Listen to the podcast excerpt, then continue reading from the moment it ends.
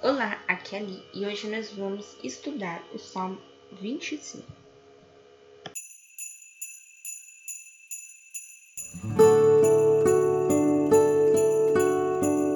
Bem-vindos aos Novenáticos e hoje nós vamos estudar o Salmo 25 ou, em algumas Bíblias, o Salmo 24. Deus guia do fiel. De Davi para vós, Senhor, eleva minha alma.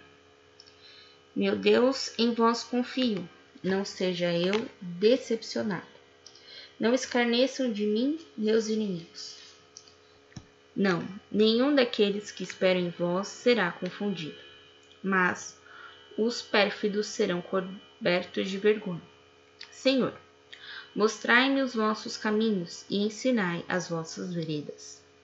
Dirigi-me na vossa verdade e ensinai-me, porque sois o Deus de minha salvação, e em vós eu espero sempre. Lembrai-vos, Senhor, de vossas misericórdias e de vossas bondades, que são eternas. Não vos lembreis os pecados de minha juventude e dos meus delitos, em nome de vossa misericórdia, lembrai-vos de mim.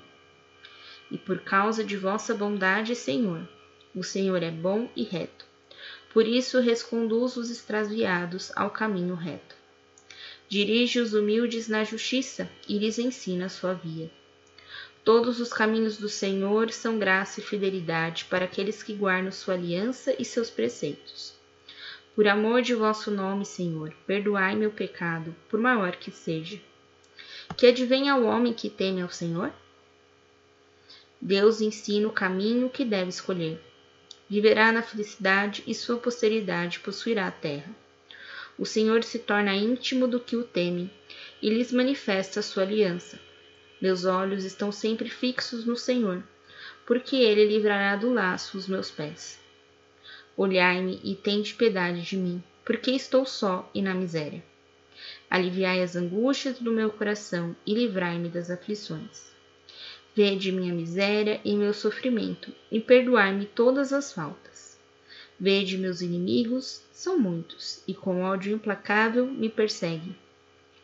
Defendei minha alma e livrai-me. Não seja confundido eu, que em vós me acolhi.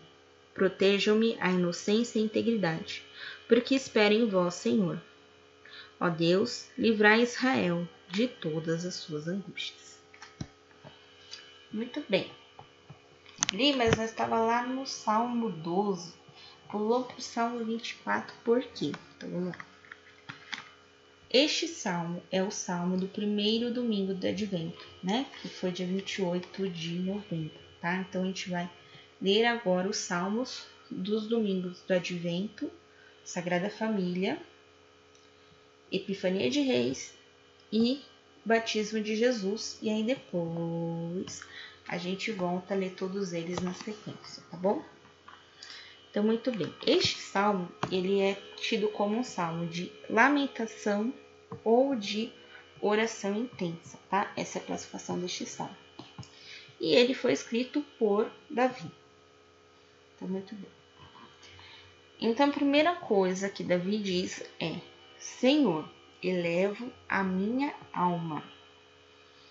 Tá?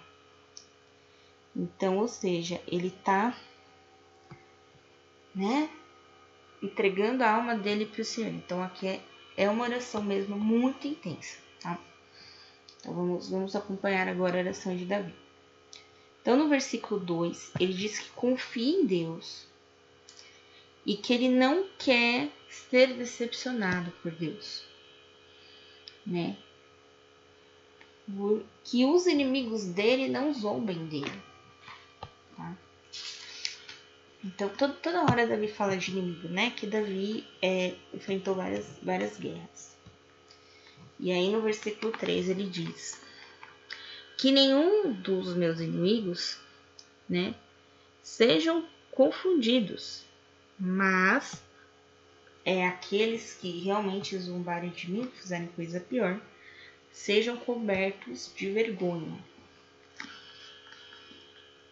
E aí ele pede para que o Senhor mostrai os caminhos, né, e as veredas. A vereda é um caminho, só que geralmente um caminho já arrumadinho, tá? Mas mesma coisa, vereda e caminho, mesma coisa. E aí ele fala que ele quer que Deus ensinar a ele a verdade, que Deus seja a salvação dele, porque em Deus ele sempre espera. Então, primeiro ele pega, né, reclama dos inimigos, aí depois ele fala: Deus me ensina a verdade. Né? Por quê? Porque ficar reclamando não é errado, né? Primeiramente, ficar reclamando é errado. Então ele, ele reconhece que ele ainda tem muito que aprender com Deus, né? Aqui nesse salto. Ele pede para que Deus ensine ele. E aí ele fala que o Senhor é misericordioso, que a bondade do Senhor ela é eterna, infindável, né? Para que o Senhor esqueça os pecados que ele cometeu lá atrás, na juventude dele, né? Os delitos dele e que pela misericórdia, pela bondade do Senhor, o Senhor perdoe ele por tudo que ele fez de errado. Ele reconhece que o Senhor é bom e justo. E por isso o Senhor reconduz aquelas pessoas que né, foram pelo caminho errado, né, que pecaram, ao caminho reto. Então ele está aqui pedindo perdão a Deus por tudo que ele fez de errado lá atrás.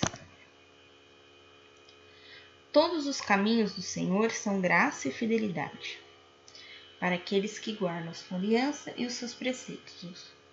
Os preceitos aqui são os mandamentos, né? São as leis de Deus. Então ele fala que essas pessoas que guardam os mandamentos, que guardam a sua aliança, que não peca, que não erra, né? Eles provavelmente vão, eles provavelmente não, eles vão né, encontrar a graça e a fidelidade de Deus. Aí ele fala: Por amor de vosso nome, Senhor, perdoai o meu pecado, por maior que seja. Então aqui a gente vê ele concluindo o pedido de perdão dele.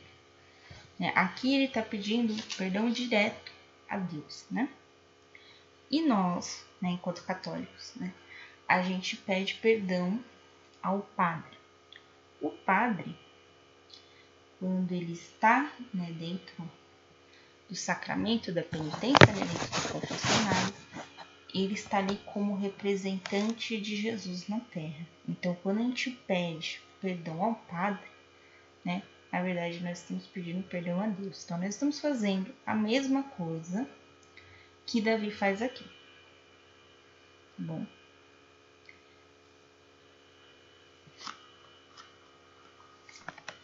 Vamos voltar.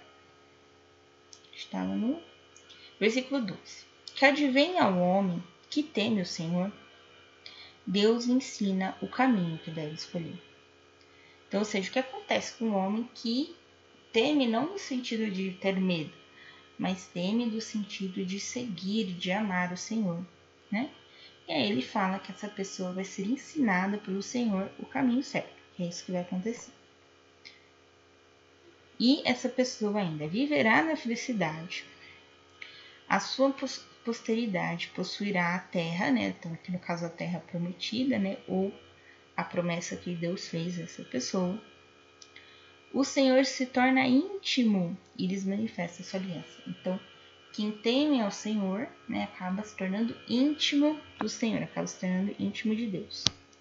Versículo 15: Meus olhos estão sempre fixos no Senhor porque ele livrará do laço os meus pés. Então ele está sempre fixo no Senhor, né? ou seja, o Senhor está lá em cima no céu, ele está sempre com os olhos voltados para o céu, porque ele sabe que qualquer armadilha, né, que no caso o laço, que vier por baixo, né, ou seja, que vier do inimigo, Deus o livrará. Uhum. Olhai-me e tende piedade de mim, porque estou só e na miséria. Então, quando ele se reconhece aqui como um pecador, ele diz que ele é um miserável e que ele está sozinho. Ou seja, o pecado dele está consumindo tanto que ele não está sentindo Deus. Então, ele está pedindo perdão a Deus para que Deus volte a falar com ele. Está reconhecendo que ele pecou.